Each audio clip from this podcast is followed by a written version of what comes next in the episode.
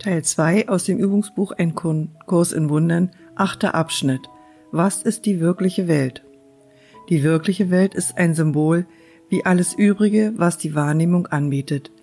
Doch steht sie für das, was dem entgegengesetzt ist, was du gemacht hast.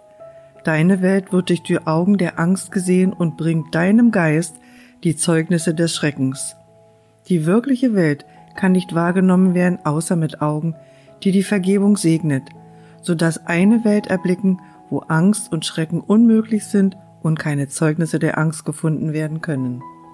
Die wirkliche Welt birgt ein Gegenstück für jeden unglücklichen Gedanken, der in deiner Welt gespiegelt wird, eine sichere Berichtigung für die Anblicke der Angst und für die Schlachtgetöse, die deine Welt enthält. Die wirkliche Welt zeigt eine Welt, die anders gesehen wird, mit ruhigen Augen und mit einem Geist, der in Frieden ist. Dort ist nichts als Ruhe. Keine Schreie des Schmerzens und des Kummers sind zu hören, denn dort bleibt nichts außerhalb der Vergebung. Und die Augenblicke sind sanft. Nur glückliche Anblicke und Geräusche können den Geist erreichen, der sich selbst vergeben hat. Wozu braucht solch ein Geist Gedanken des Todes, des Angriffs und des Mordes? Was kann er anders um sich herum wahrnehmen als Sicherheit, Liebe und Freude? Was gibt es da, wovon er wollte, dass es verurteilt sei? Und was gibt es da, wogegen er ein Urteil fällen möchte? Die Welt, die er sieht, ersteht aus einem Geist, der mit sich selbst in Frieden ist. Keine Gefahr lauert in irgendetwas, was er sieht, denn er ist gütig und nur auf Güte schaut er. Die wirkliche Welt ist das Symbol dafür, dass der Traum von Sünde und von Schuld vorbei ist und dass Gottes Sohn nicht länger schläft.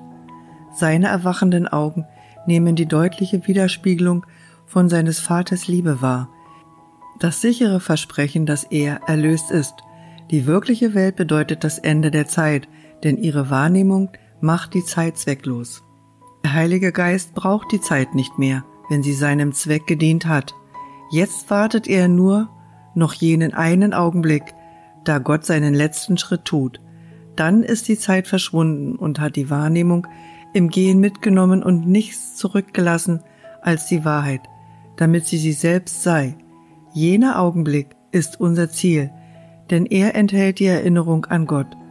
Und während wir auf eine Welt schauen, der vergeben ist, ist er es, der uns ruft und kommt um uns heimzuholen, indem er uns an unsere Identität erinnert, die unsere Vergebung uns zurückerstattet hat.